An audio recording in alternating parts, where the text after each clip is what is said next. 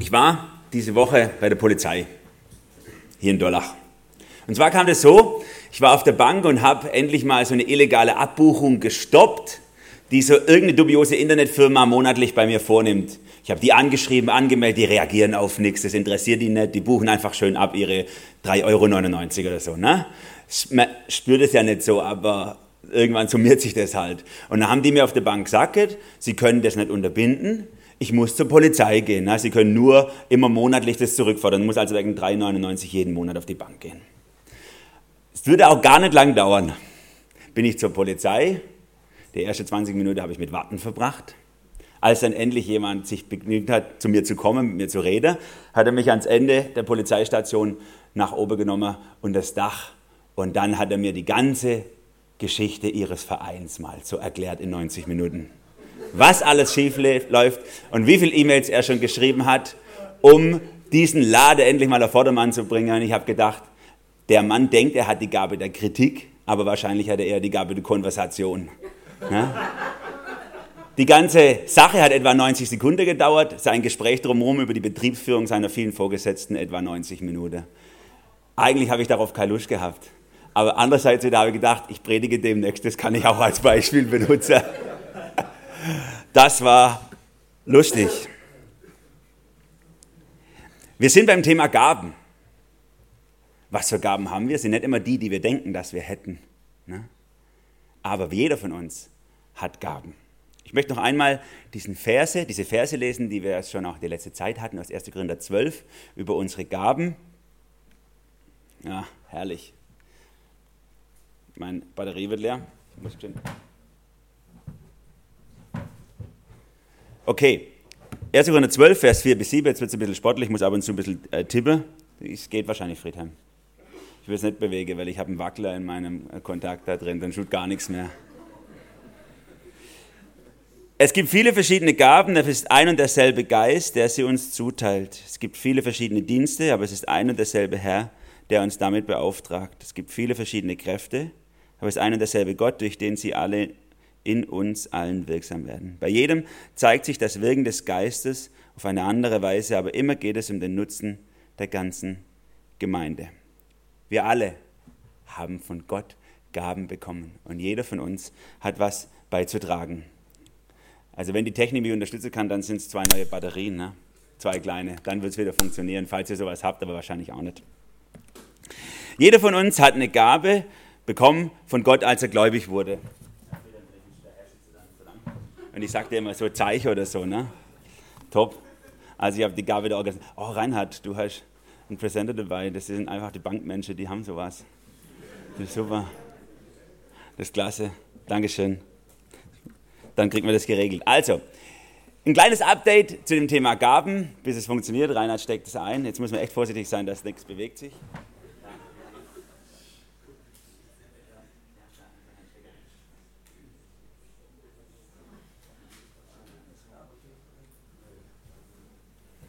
Das gibt einen extra Punkt im Himmel, Reinhard, bestimmt. So. Ja, ach, dem Herr sei Dank, also dem Herrn Mal sei Dank. Und für die Rettung an der Stelle. Nein, das war kein Sport. Das war wirklich Dankbarkeit. Update Gaben. Nochmal ein paar Gedanken zum Thema Gaben, dass wir auf einem Level sind. Das ist mir gekommen, auch wo ich die letzten zwei Male, wo es schon um Gaben ging, Wundergaben, und Dienstgaben, wo ich mit ein paar von euch gesprochen habe habe gemerkt, oh, an der Stelle, an jener Stelle, da müssen wir vielleicht noch das eine oder andere nachschieben. Jeder von uns hat eine Gabe bekommen von Gott.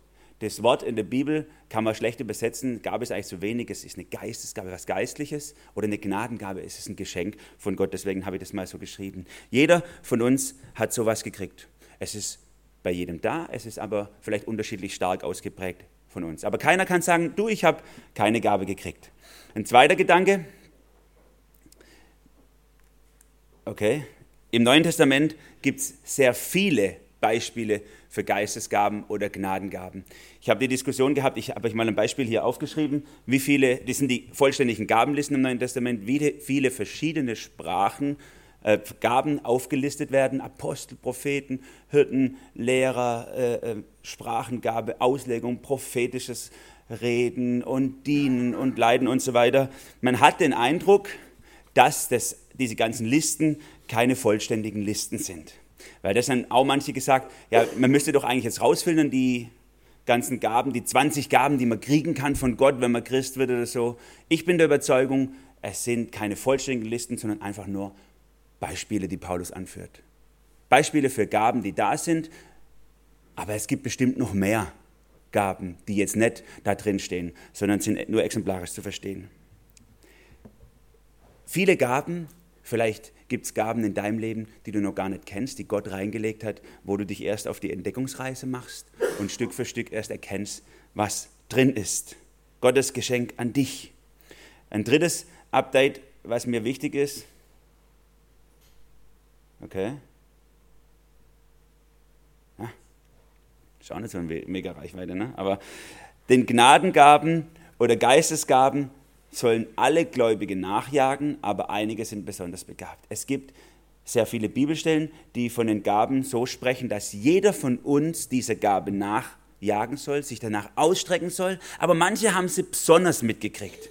Hier sind zum Beispiel aufgeführt, ich nehme mal nur Beispiele, die Gabe des Dienens, Galater 5, 13. Jeder von uns soll dienen, aber manche sind eben besonders begabt im Dienen. Oder vielleicht die Gabe der Barmherzigkeit. Alle sollen barmherzig sein, Lukas 6, 27. Aber ein paar haben ein ganz besonders barmherziges Herz von Gott gekriegt, um sich über Leute zu erbarmen. Oder alle sollen das Evangelium weitergeben, Matthäus 28, 20 ist unser Auftrag. Aber einige sind besonders begabt als Evangelisten. Das heißt, auch im Umgang mit Gaben heißt, wir sind aufgefordert, uns nach allem auszustrecken, all das anzuwenden, was da ist, dienen, helfen, lieben, leiten. Aber ein paar haben eben was besonders von Gott mitgekriegt, dies eben besonders stark auch anwenden können. Es geht immer darum, dass wir bei den Gaben die Gemeinde im Blick haben. Und damit meine ich die weltweite Gemeinde. Nicht nur die Gemeinde hier vor Ort, sondern überhaupt die Gemeinde Gottes dass wir die Gaben, die Gemeinde aufbauen. Hier sind die Bibelstellen an der Wand, die davon sprechen. Der Zweck der Gaben ist immer die Erbauung der Gemeinde. Es geht nicht darum zu sagen, Jungs, ich bin der Heiler, kommt vorbei, ich lege euch die Hände auf oder Hallo, ich bin der, der, der Superlehrer, wenn ihr es mal verstehen wollt, kommt zu mir oder so. Sondern es geht immer darum, den anderen damit zu dienen und ihnen zu helfen, zu wachsen. Dann war noch die Frage nach dem Verhältnis von natürlichen Begabungen und Geistesgaben. Wie ist das jetzt, wenn einer super kicken kann? Das ist ja irgendwie anders, als wenn er eine evangelistische Begabung hat von Gott. Ich glaube, dass wir vielleicht gar nicht so stark unterscheiden sollten zwischen natürlichen Gaben und Geistesgaben. Denn vielleicht könnt ihr es in eurem Leben auch gar nicht so wirklich unterscheiden. Aber selbst wenn ihr es unterscheiden könntet, bleibt der Grundsatz der Bibel bestehen, 1. Korinther 10, 31, was immer ihr tut, ob ihr esst oder trinkt oder was auch sei, tut alles zur Ehre Gottes. Also nicht nur die Geistesgaben sind dazu da, sie in der Gemeinde einzusetzen und mit meinen natürlichen Gaben kann ich mir mein Häusle schaffen und was auf Seite tun, sondern alles gehört Gott. Alle meine Begabungen, alles, was ich mitgekriegt habe, ist für Gott da. Ob es natürlich oder geistlich ist. Für viele natürliche Begabungen können wir nichts. Das ist eine Kombi vielleicht aus eurer Genetik und aus dem, was eure Familie in euch rein mitgeprägt hat oder Umgebungen, in der ihr aufgewachsen seid. Geistliche Gaben sind etwas, was wir bekommen, wenn wir zum Glauben kommen an Jesus, wenn wir eine Wiedergeburt erleben. Dann gibt Gott was in uns rein. Aber beides müssen wir erst entdecken und entwickeln, wenn wir uns auf den Weg machen. Ich bin dafür, dass wir keine so starke Unterscheidung machen zwischen geistlichen Gaben und natürlichen Gaben, dass wir Gott nicht versuchen, in eine Schublade zu stecken, sondern alles, was auch immer wir in unserem Leben drin haben, alles Potenzial Gott zur Verfügung stellen. Es gibt zwei Möglichkeiten zwei Fehlstellungen, die man im Umgang mit Gaben einnehmen kann. Timothy Keller, ein von mir sehr geschätzter Prediger aus New York, hat es mal so genannt, wir können entweder den eines, eine Problem angehen, Gaben Curb Out, so nennt das, oder Gaben Projection. Gaben Curb Out, also sowas wie sich drücken oder ähm, eine Ausflucht suchen. Das geht so, ich bin hier nicht begabt fürs Putzen, deswegen überlasse ich das andere. Ich habe nicht die Gabe, äh, irgendwie die Stühle auf die Seite zu räumen oder ich habe nicht die Gabe des Dienstes, also sollen das bitte die Frauen machen. Die haben das so irgendwie mitgekriegt schon. Ne? Das ist so fliehen. Ich habe die Gabe nicht, ich mache es nicht. Ne? Sollen andere machen. Die andere Seite ist äh, Gabenprojection, also Gabenprojektion. Ich arbeite mit Schuldgefühlen. Entweder bei mir selber, ich merke irgendwie, ich bin nicht so begabt wie der, derjenige, ich fühle mich schuldig. Ne? Oh Mann, der kann jeden in der Bahn, der sitzt in der Bahn zwei Minuten rein und dann hat er schon das Gespräch mit dem Nebenmann und es geht, nach vier Minuten geht es um Jesus und er macht das ganz natürlich und locker und lässig, gar nicht irgendwie verklemmt und ich kriege einen roten Kopf und mir rutscht das Herz in die Hose, ich schaffe das nicht. Ne? Schuldgefühle. Oder wenn man was gut kann, dann vielleicht in die andere Richtung Projektion, man projiziert die Schuldgefühle auf die andere und sagt, warum macht ihr das eigentlich nicht so wie ich? Ich kann so gut. Na, guckt mich doch an, bei mir funktioniert es und bei dir. Alle sollten so sein. Na? Es gibt da die Möglichkeit, was rein zu projizieren in andere. Timothy Keller schreibt, es ist nur zu einfach zu versuchen, eine ganze Gemeinde in deine Vorstellung zu zwängen. Eine strikt evangelistische Gemeinde oder eine gerechte Gemeinde oder einen Kultursender oder intensive Jüngerschaftsgemeinschaft, das auch immer gerade dir wichtig ist eben. Gabenprojektion. Deswegen Gott schenkt Gaben in einer großen Vielfalt und wir sollten diese Vielfalt genießen. So wie wenn jetzt ja bald der Frühling kommt und wir rausgehen, die Blumen wachsen und die Bäume äh, ausschlagen wieder und Blüten treiben und vielleicht eine schöne Sonne am Himmel steht und so. Da gibt es so viel Vielfalt, die wir genießen können für Gott und genauso vielfältig sind auch die Gaben, die Gott uns mitgegeben hat. Heute soll es um Leitungsgaben gehen. Und auch die sind sehr vielfältig. Auch die Vorschläge für Leitungsgaben in der Bibel sind aus meiner Sicht nicht vollständig, sondern sind nur Beispiele, wie Leiter von Gott begabt werden für bestimmte Bereiche. Heute ist es ja Landtagswahl ne? und ähm, es wird eine große Herausforderung für euch und auch eure Verantwortung in der Demokratie, eben unsere Leiter zu wählen für die nächsten Jahre hier in Baden-Württemberg. Ich liebe so Leitungsherausforderungen, vor allem wenn es in Richtung Grenzerfahrung geht. Donnerstags habe ich das Vorrecht, mit äh, Deutschen migrantischer Herkunft zusammen Fußball zu spielen und das zu leiten. Und da kommen auch seit einiger Zeit Flüchtlinge, junge Flüchtlinge, 16, 17 Jahre alt, unbegleitete Minderjährige. Und da ist es echt interessant, wie die miteinander umgehen. Da ist also einer vor ein paar Wochen richtig ausgetickt von meinen Jugendlichen, hat sich ausgelassen über die, die scheiß Asylanten und hat ganz viele Schimpfwörter über die runtergelassen. Er selber ist halb Italiener, halb Somalier und hat sich brutal aufgeregt, wie die hierher kommen, was die alles anstellen. Ne? Und sollen alle wieder zurückgehen in ihre Länder, wo sie herkommen. So ungefähr. Als ich versucht habe, dem Einhalt äh, zu gebieten, ist er auch ausfällig gegen mir geworden, hat er meine Mutter als Hure bezeichnet und Schlimmeres. Und ähm, da war natürlich spannende Geschichte für mich. Wie leite ich gut? Wie kann ich so auftreten? Ne? Breite Brust, Souveränität, klare Autorität, klare Worte und trotzdem liebevoll, damit die Menschen sich gut geleitet wissen. Ich mache so gut, wie ich nur kann, aber er rennt am Schluss natürlich trotzdem raus und sagt, immer von Jesus schwätze und jetzt so. Ne? Leitungsverantwortung ist eine große Herausforderung für uns. Leitung ist von der Bibel her unheimlich wichtig. Leitung ist das Tool, das Werkzeug Gottes, um unsere Welt zu ordnen. Und zwar in jedem Bereich. Politiker und Regierungen sollen ein Land leiten, Firmenbesitzer eine Firma gut leiten, Väter sollen ihre Familie leiten, Eltern miteinander ihre Kinder leiten, Älteste sollen eine Gemeinde leiten, Christus leitet die Gemeinde. Gott, der Vater, leitet Christus. In allen diesen Beispielen ist Leitung eine Berufung, eine Aufgabe, nicht etwas, was Gott selber erfunden hat, um zu ordnen und alles im Rahmen zu halten. Wir als Deutsche haben da vielleicht ein bisschen schwierigen Zugang dazu. Wir benutzen deswegen auch gern das Wort leiten und nicht führen, ne, wie in anderen Teilen der Welt. Weil wir hatten schon mal einen Führer und das hat nicht so gut funktioniert. Der hat eher verführt, statt zu führen. Und deswegen haben wir in Deutschland ganz lange Zeit schwierig gehabt mit diesem Wort Führungskräfte zum Beispiel. Und ähm, man, in, der, in, den 70er, 60er, 70er Jahren gab es eine große Antibewegung zu diesen sehr leitungsorientierten oder führungsorientierten Menschen aus dem Dritten Reich. Es gab eine starke oder bis heute eine starke antifaschistische Bewegung in Deutschland, so empfinde ich es zumindest. Und auch in der Pädagogik, die antiautoritäre Erziehung, die kriegen wir irgendwie nicht richtig los, die hängen uns immer im Nacken irgendwie. Obwohl wir eigentlich mittlerweile wissen, das ist Blödsinn für unsere Kinder, wenn sie ohne Leitung und Führung aufwachsen. Der Missbrauch in Deutschland schließt ja nicht aus, dass er auch gut gebraucht wird. Und deswegen ist es für uns wichtig, als Christen uns dem nochmal anzunähern. Leitung ist was Tolles von Gott. Drei Gedanken zum Thema Leitung möchte ich euch mitgeben. Bereiche, wo wir Leitung einüben sollen. Es geht einmal um mich selber, um meinen Bereich. Wie leite ich mich? Es geht einmal um unsere Familie. Wie leiten wir in der Familie? und dann auch in der Gemeinde. Ich lerne mich selbst zu leiden. Also das ist für mich eines der schwierigsten Themen, muss ich ehrlich sagen, überhaupt.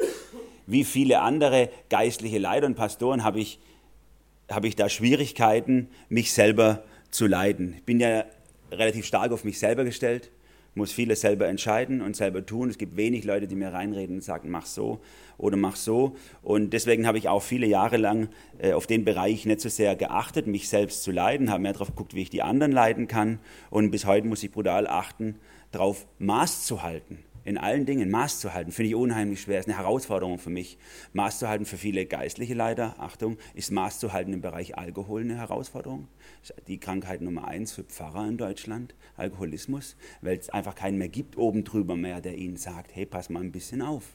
Ja? Maß zu halten auch in der Arbeit, nicht zu viel, aber auch nicht zu wenig, weil in beiden Seiten merkt es so schnell keiner.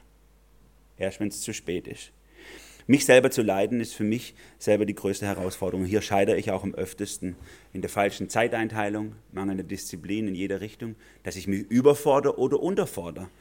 Und ständig bin ich da am Regulieren und am Korrigieren bei mir selber.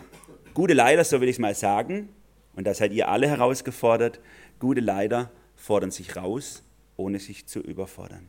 Jeder von euch ist in irgendeinem Bereich seines Lebens ein Leiter, eine Leiterin für irgendjemand oder für irgendeinen Bereich und wird selber in einem anderen Bereich auch geleitet oder leitet. Gute Leiter leiten sich erstmal selber, fordern sich raus, ohne sich zu überfordern. Auf dem Leitungskongress vor, einigen, vor einiger Zeit in Hannover, wo wir waren, wo wir auch schon berichtet haben an der Stelle, da hat eine Leiterin so einen Satz gesagt, den fand ich sehr cool. Sie hat gesagt, Menschen wachsen an der Herausforderung. Menschen sind da am besten, wo sie ein bisschen mehr Herausforderung haben, als Wohlfühlzone ist. Ein bisschen mehr Herausforderung als Wohlfühlzone ist. Ne? Wir denken so, ah, hier geht es mir gut. Nee, aber da sind wir nicht am besten, sondern wenn es einen Ticken drüber liegt. Wenn es zu viel drüber liegt, sind wir auch nicht mehr gut. Aber so ein Ticken drüber liegt, als wo wir uns richtig wohlfühlen. Da sind wir am besten. Ein guter Leiter kann sich dieser Herausforderung immer wieder stellen. Ihr seid herausgefordert, euch immer wieder dem zu stellen, euch herauszufordern in verschiedenen Bereichen. Ich habe jetzt mal hier das Bild hier eingefügt. Es gibt wie so verschiedene Tanks in unserem Leben. Einen geistlichen Tank, einen physischen, also körperlichen Tank, einen emotionalen Tank. Wie sind wir da aufgestellt? Können wir uns reflektieren, wie es bei mir aussieht in den verschiedenen Bereichen meines Lebens? Wo stehe ich da? Bin ich gut dabei? Fordere ich mich raus? Oder habe ich mich überfordert oder unterfordert? Manche bleiben auch lang hinter ihrem Maß zurück. Paulus schreibt interessanterweise an seinen Menti Timotheus, in 1 Timotheus 4,16, hab Acht auf dich selbst und auf die Lehre. Hab Acht auf dich selbst und auf die Lehre. Beharre in diesen Stücken, denn wenn du das tust, wirst du dich selbst retten und die, die dich hören. Eine hohe Selbstreflexionsfähigkeit, dass ich weiß, wie tick ich eigentlich, wie bin ich, wo bin ich gut, wo bin ich schlecht. Das ist unsere Herausforderung, um in den Leitungsaufgaben, die Gott uns reingestellt hat, zu wachsen. Wenn ich krank bin, dann ist auch meine Lehre krank. Das ist die Botschaft von Paulus an Timotheus. Wenn ich krank bin, dann ist auch meine Lehre krank. Und deswegen bleibt für viele von uns die Selbstleitung vielleicht die größte Herausforderung im Leben.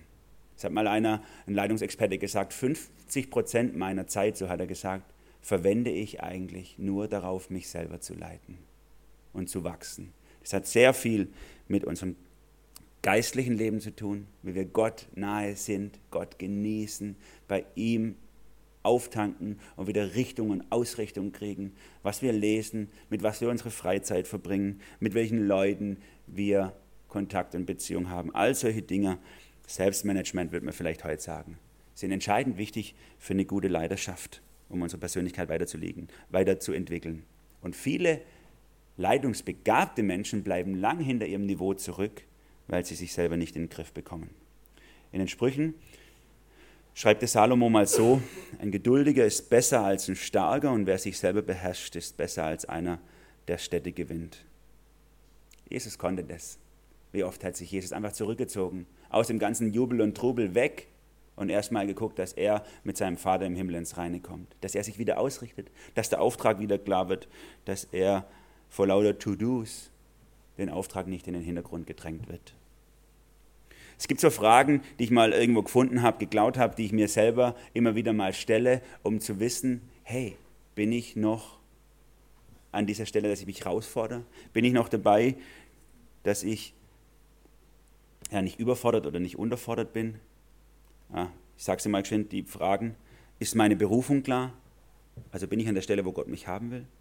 Brennt meine Leidenschaft noch? Fördere ich meine Gaben? Ist mein Charakter Jesus unterstellt? Kann ich meine Zukunftsangst oder überhaupt Ängste überwinden in meinem Leben? Ist mein Tempo auf Dauer aufrecht zu erhalten? Nimmt meine Liebe zu Gott und Menschen zu? Das sind Fragen, die mich selber herausfordern die ganze Zeit und die jedem von euch weiterbringen würden, wenn ihr die immer wieder euch mal stellt. Gute Leiter, ein zweiter Gedanke, der dazu gehört, ich lerne mich selber zu leiten. Ein guter Leiter kämpft auch um eine rechtschaffene Persönlichkeit. Ihr erinnert euch, vielleicht die Älteren von euch zumindest, erinnern sich noch an Bill Clinton, den Präsident von Amerika. Da gab es eine Affäre mit einer jungen Frau, Monika Lewinsky. Ne? Und ich erinnere mich noch gut an die Diskussion, er als Präsident, sie irgendein Studio oder was weiß ich, und er lässt sich mit ihr ein, Ehebruch. Und dann gab es die Diskussion, darf er das jetzt als Präsident oder darf er das nicht? Und in meinem Umfeld war sehr oft die These zu hören, ja, was der in seiner Privatzeit macht, hat eigentlich nichts damit zu tun. Da kann er trotzdem ein guter Präsident sein, auch wenn er Ehebruch betreibt. Das, eine hat ja mit dem anderen nichts zu tun. Und ich glaube, das ist genau der Mythos, dem wir heutzutage unterliegen. Heute sind Wahlen. Welt auch unter diesem Aspekt sind die Menschen, die wir wählen, integre, also rechtschaffene Persönlichkeiten, die wir wählen. Interessanterweise, Billy Graham, der Evangelist in Amerika, hat sich einige Zeit später mit der Frau von Bill Clinton getroffen, Hillary, die ja jetzt gerade antritt wieder. Sie wollte sich mit ihm treffen und wollte ein Vier-Augen-Gespräch mit ihm haben. Sagte, Vier-Augen-Gespräche gibt es bei mir nicht mit Frauen. Und dann sagt sie, ja, ich bin die Senatorin von, also ich möchte mit Ihnen was seelsorglich, das darf keiner mitkriegen. Sagt er, ich habe einen Grundsatz, den ich mein ganzes Leben lang durchgehalten habe. Ich werde niemals mit einer anderen Frau als meiner eigenen Frau in einem Raum alleine sein. Nie. Und diese Ausnahme mache ich auch nicht für sie. Und dann musste sie damit leben, dass Leute mit dabei sitzen, während sie ein seelsorgerliches Gespräch mit Billy Graham geführt hat. Er ist eine integre Persönlichkeit. Er ist ein Leiter, dem ich mich gerne anvertraue. Andere können uns nur vertrauen, wenn wir auch vertrauenswürdig sind. Deswegen schreibt Paulus an Timotheus über die Aufseher oder Leiter in der Gemeinde. Ein Aufseher nun muss untadelig sein, Mann einer Frau, nüchtern, besonnen, sittsam, gastfrei, lehrfähig, kein Trinker, kein Schläger, sondern milde, nicht streitsüchtig, nicht gelbliebend. Da steht nichts von irgendwelchen Sachkompetenzen. Das sind alles unsere Persönlichkeitskompetenzen, wie wir im Alltag leben wie wir uns selber managen, ist entscheidend, ob wir gute Leiter sind. Jemand auch, der sich was sagen lässt und korrekturfähig ist, der ist brauchbar für Gott. So schreibt auch wiederum Salomo Sprüche 15,32, wer Zucht verwirft, macht sich selber zunichte. Wer sich aber was sagen lässt, der wird klug. Erste Herausforderung. Ich muss lernen, mich selber zu leiten. Und das gilt euch allen. Denn nochmal, jeder und jede von euch ist in irgendeinem Bereich, hat Leitungsverantwortung über irgendein Menschen oder Bereiche und in anderen Bereichen werdet ihr selber geleitet von anderen. Es ist wichtig, dass ihr an diesem Thema vorwärts geht. Ein zweiter Gedanke. Ich lerne, meine Familie zu leiten. Und ich habe drunter geschrieben, extra klein, Leidenschaft beginnt im Kleinen. Hm? Leidenschaft beginnt im Kleinen. In meiner Familie. Es gab einen Mann, der hat mich tief beeindruckt als Teenie, äh, A.W. Tozer, ein Prediger aus Amerika, dem seine Bücher habe ich gelesen und verschlungen, die über Heiligung und über, wie man Gott nahe ist und wie man Gott erleben kann. Und es war so cool, bis zu dem Moment, wo ich ein Interview gelesen habe und gehört habe, wie er seine Familie vernachlässigt hat, um Gott nahe zu sein. Wie er sich tagelang eingeschlossen hat, während die Frau mit neun Kindern oder so quasi sich alleine durchschlagen musste, damit er Gott nahe sein kann. Dann habe ich gedacht, der ist ein toller Leiter. Da kann er so viel über Heiligung und über Wachstum sprechen, wie er will, wenn es nicht lebt. Leidenschaft beginnt im Kleinen. 1. Timotheus 3, Vers 5 und Vers 12, wenn aber jemand im eigenen Haus nicht vorzustehen weiß, wie wird er für die Gemeinde Gottes sorgen. Die Diener seien jeweils Mann einer Frau und sollen den Kindern und den eigenen Häusern gut vorstehen. Hier beginnt Leidenschaft. In meiner eigenen Familie. Das Prinzip, das Gott in der Bibel sich durchziehen lässt, ist immer dieses aus Lukas 16,10, wer im geringsten treu ist, ist auch in vielem treu. Wer im geringsten ungerecht ist, der ist auch in vielem ungerecht. Wir brauchen uns nicht ausstrecken nach der perfekten Superleiterschaft, möglichst weit vorne, möglichst auf der Bühne, möglichst im Rampenlicht, möglichst ganz weit oben. Wenn wir im geringsten nicht treu sind, dann sind wir vielleicht nicht im Willen Gottes, wie er sich Leidenschaft in unserem Leben vorstellt. Und hier möchte ich auch sagen, nochmal an euch als Ehepaare, bitte erstickt euch nicht gegenseitig, auch in eurer Familie. Gebt euch Freiraum auch, Gaben, Fähigkeiten, Leidenschaft zu entwickeln. Es ist ja meine These mit dem Ding, dass äh, Gott sagt, der Mann soll die Verantwortung, Hauptverantwortung in der Familie tragen, die Frau soll ihm unterordnen. Das spricht gerade unsere Schwächen an, weil wir Männer haben gerne so Fluchtreflexe in der Familie. Ne? Tschüss, ich gehe dann mal, äh, entweder schaffe oder von Bildschirm. Ne? Und die Frau hat so Dominanzreflexe in der Familie. Irgendwelche zurückhaltende, nette Frauen werden in ihrer eigenen Familie auf einmal zu Päpsten ja, und dominieren alles. Gott spricht unsere Schwächen an und sagt, miteinander, Leute, miteinander sollt ihr eure Familie leiten. So viel zur Theorie, in der Praxis ist bei uns auch ein Kampf. Ne? Wenn wir dann Entscheidungen zu treffen haben, meine Frau und ich, und dann trifft sie einfach einer von uns und dann die Diskussion danach, die macht auch Spaß. Ne? Warum jetzt gerade das so gelaufen ist. Aber nicht nur für euch als Ehepaare ist Leitung einzuüben in der Familie, sondern auch für euch als Kinder. Ihr seid vielleicht ältere Geschwister. Ihr könnt lernen, Verantwortung zu übernehmen für eure jüngeren Geschwister. Sie anzuleiten. Wie viele haben das schon erlebt, dass eine große Schwester oder ein großer Bruder ihnen extrem weitergeholfen hat im Leben mit Jesus gut geleitet zu werden. Oder vielleicht könnt ihr euch einfach auch bestimmte Bereiche Verantwortung übernehmen in eurer Familie. Zum Beispiel habe ich mal den Bereich Bügeln in meiner Familie geleitet als 18-Jähriger. Ich war so viel abwesend und weg, dass meine Mutter gesagt hat, dir kann man ja keinen regelmäßigen Job mehr geben, du tust ab jetzt Bügler für 17 Leute. Ab dem Zeitpunkt wurde nur noch Hemder gebügelt. Sonst nichts mehr. Aber das war schon genug zu tun. Ich habe gebügelt für mein ganzes Leben, seitdem mache ich es auch nicht mehr. Aber wir lernen in der Familie, Verantwortung zu übernehmen und zu leiten. Wichtig, traut euren Kindern auch was zu, lasst sie Verantwortung übernehmen. Denn auch hier wieder, Familie ist Gottes Keimzelle, wo er uns vorbereitet auf die große Welt. Wir lernen da Leidenschaft, die wir dann auch in der Welt leben können. Wir haben den Auftrag von Gott, diese Erde zu bebauen, zu gestalten und zu bewahren, 1. Mose. Aber wir müssen das einüben in der Familie, wie das funktioniert, damit wir es im Großen machen können. Und unsere Politiker, die es in ihrer eigenen Familie nicht machen, die möchte ich auch nicht haben als Regenten und Leiter über uns. So viel möchte ich mal an der Stelle einfach dazu sagen. Ein dritter Gedanke. Wenn ich gelernt habe, mich selber zu leiden, wenn ich lerne, meine Familie oder in meiner Familie zu leiden, dann ist die Herausforderung auch zu lernen, in meiner Gemeinde zu leiten. Mit 15 bin ich das erste Mal in der Gemeindeleitung gelandet. Als Delegierter für die Jungscherarbeit saß ich da im Gemeindevorstand in unserer Methodistenkirche und hatte keinen Plan von Gemeindeleitung. Nach einem halben Jahr ist mir aufgegangen, die anderen haben auch keinen Plan. Obwohl die schon 50 sind. Die haben keinen Plan. Die waren vielleicht erfolgreiche Geschäftsmänner oder Frauen, aber die hatten keinen Plan, wie man eine Gemeinde leitet. Letztlich war es so, der Pastor hat die Gemeinde geleitet. Und die restlichen haben immer nur genickt oder halt geschrien. Eins von beidem. Aber was Leitung angeht, hatten sie genauso wenig Plan wie ich. Im Bereich der Gemeinde gibt es zwei Mythen, mit denen wir zu kämpfen haben, wie Leitung aussehen soll. Das eine ist für mich der Mythos der Basisdemokratie. Gemeinde muss doch so basisdemokratisch laufen. Alle Entscheidungen werden per Akklamation getroffen. Wer ist dafür? Hand hoch. Wer ist dagegen? Hand runter oder so. So funktioniert Gemeinde nicht. Gott hat von Anfang an Leitung installiert. Apostelgeschichte, könnt ihr gucken, die ersten Kapitel bis Kapitel 5, wie wichtig das Gott ist, dass Leiter die Aufgabe in der Gemeinde übernehmen, zu leiten und dass andere sich leiten lassen. Und der andere Mythos ist der Leitungsdelegation. Okay, ich bin kein Leiter, also hocke ich einfach nur hin und hole mir sonntags mein Päckle ab hier. Nee, nee, nee. Das will Gott auch nicht, dass fünf Leute leiten und 98 Prozent drin sitzen. Sondern er will, dass jeder Einzelne Verantwortung übernimmt, in einem Bereich, irgendwo in der Gemeinde leitet und weiterhilft. Deswegen diese Bilder im Neuen Testament, zum Beispiel von von der Gemeinde als so ein Haus aus lebendigen Steinen, das aufgebaut ist und jeder trägt jemand und jeder wird von jemand getragen. Leidenschaft, ihr alle seid in irgendeinem Bereich auch in dieser Gemeinde zur Leidenschaft berufen, soweit ihr in einer persönlichen Beziehung mit Gott lebt. Es soll ein Miteinander sein.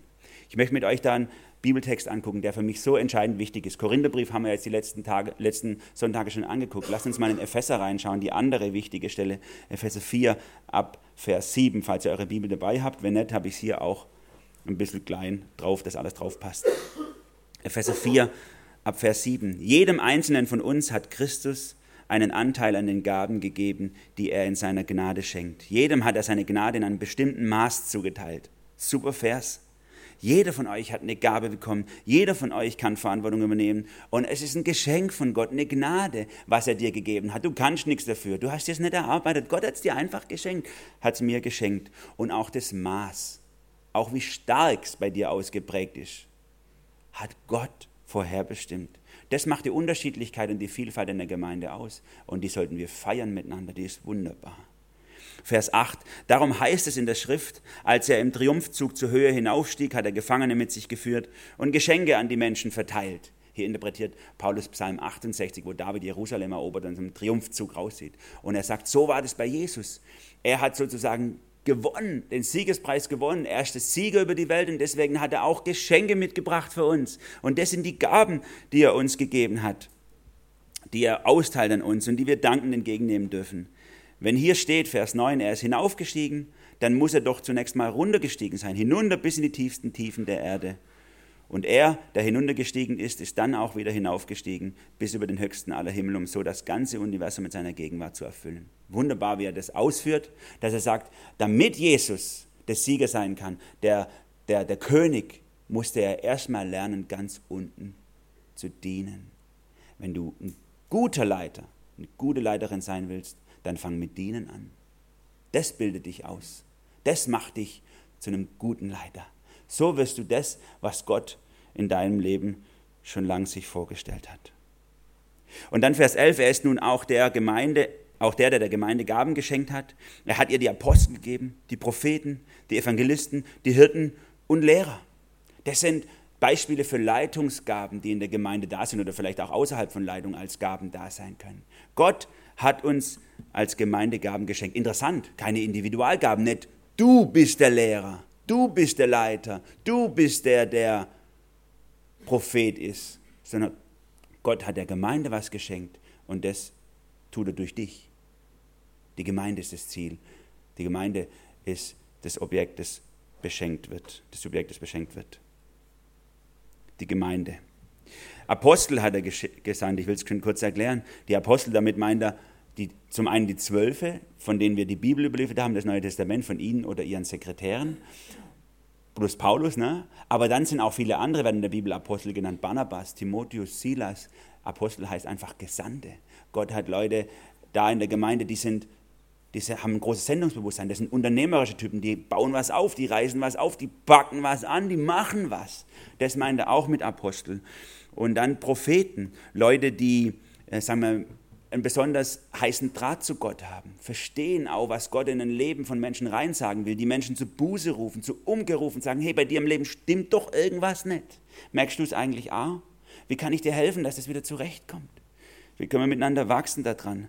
Die Evangelisten, sehr einseitige Menschen, die unheimlich wichtig sind, die immer an jedem Moment, ob es passt oder nicht, nicht passt, von Jesus reden müssen und Menschen auf ihn hinweisen müssen. Die sind so wichtig und so unbequem in der Gemeinde. Die brauchen wir. Solche Leute, auch in der Gemeindeleitung.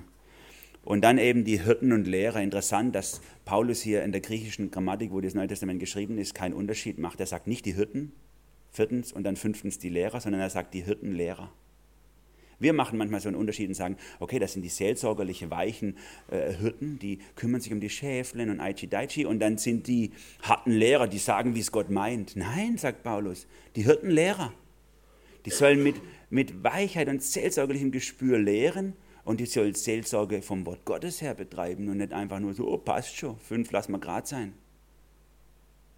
So stellt sich Gott leider vor. Das sind Beispiele. Ich denke, es gibt noch mehr.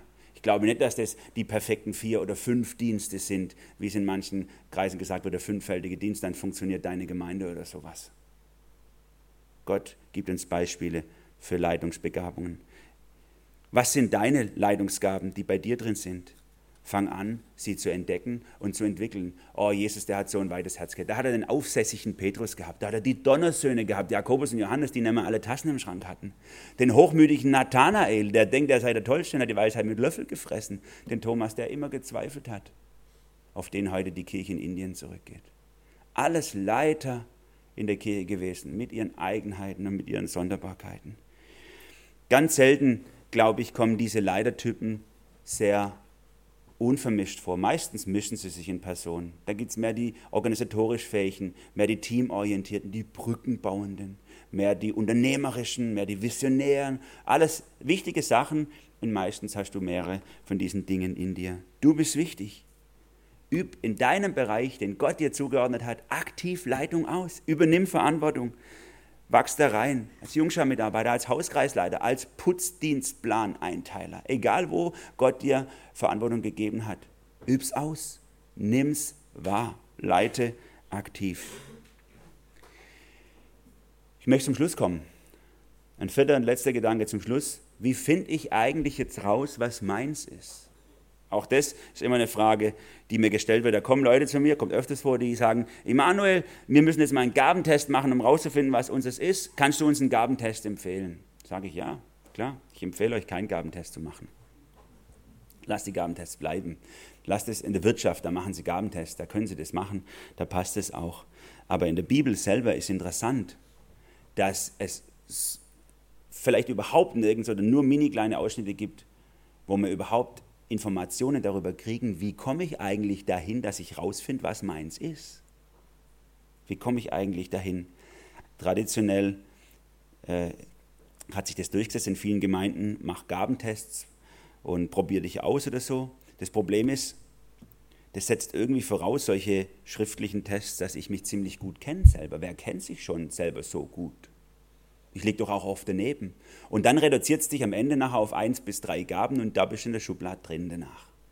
Und kommst nicht mehr raus. Gott ist so unendlich viel größer, so unendlich viel vielfältiger und reicher, als ein Test dich irgendwie eingrenzen könnte. Besser halte ich das, was ich eben bei Timothy Keller auch gefunden habe, wie er sagt, drei Faktoren, die zusammenkommen können, damit du erkennen kannst, was Gottes Wille auch in deinem Leben ist. Er nennt sie Affinität, Fähigkeit und Möglichkeit. Will es kurz erklären. Affinität meint, wo schlägt dein Herz? Was ist deine Leidenschaft? Wo merkst du, wenn es darum geht in der Gemeinde, die Arbeit mit kleinen Babys, ey, da geht mir das Herz auf. Und das kann sich auch verändern im Laufe des Lebens, so Sachen. Ne? Das ist so cool, da bin ich voll dabei. Voll super. Was sind meine Leidenschaft? Affinität. Dann die Fähigkeit. Worin bin ich gut? Worin sagen auch andere, dass ich gut bin? Wo habe ich schon gemerkt, oh, das kann ich eigentlich ganz gut, das kommt gut an? Und dann die Möglichkeit. Wo kann ich mich einsetzen? Wo sind Bereiche, wo Mitarbeiter gebraucht werden? Wo öffnen sich Tür, Türen für den Dienst? Was muss man tun bei uns? Wenn alle die drei Faktoren zusammenkommen, dann ist es ein starker Hinweis darauf auch, dass Gott dich ausgerüstet und berufen hat, was zu tun, und dann tu es einfach. Dann geh einfach los. Und ob du jetzt stärker in Leitungsaufgaben bist oder einfach auf der Suche, wo ist mein Platz von den Gaben her, ich möchte dir noch ein Zitat mitgeben zum Schluss. Auch von Timothy Keller. Der einzige Weg, wie du wirklich wissen kannst, in welchem Dienst du am besten bist, besteht darin, viele verschiedene Dinge zu machen. Dann wirst du sehen, was Gott segnet. Schau nicht zuerst auf deine bewiesenen Fähigkeiten, das heißt auf deinen alltäglichen Job oder deine natürliche Begabung, um zu entscheiden, was du in der Gemeinde machst, weil, wie schon erwähnt, Gott es vielleicht gar nicht benutzt. Schau aber auch nicht auf deine tiefsten Affinitäten, die Dinge, die dich reizen und interessieren. Wenn du dich zu schnell auf diesen Gebieten niederlässt, könntest du Gaben übersehen, die du hast, von denen du aber noch gar nichts weißt. Diene einfach. Füll die Lücken in der Gemeindehilfe mit. Geh durch die Tür der Möglichkeiten. Tu, was getan werden muss und mit der Zeit kannst du deine Affinitäten und Fähigkeiten überprüfen und dich spezialisieren. Wenn du in einer Gemeinde mit vielen Möglichkeiten bist, kannst du dich in dem Prozess vielleicht früher spezialisieren. Interessant. Nimm den Weg der Möglichkeiten. Geh dahin, wo was zu tun ist und entdecke Schritt für Schritt im Vertrauen auf Gott, was er in dich reingelegt hat und was er durch dich tun will. Und nimm dann die Herausforderung an, in deinem Bereich mehr und mehr Verantwortung in der Leitung zu übernehmen. Zuerst bei dir selber, leide dich selber lerne in deiner Familie und dann auch in deiner Gemeinde Verantwortung zu übernehmen und guck dann, was Gott aus deinem Leben machen kann, zum Segen für andere. Amen.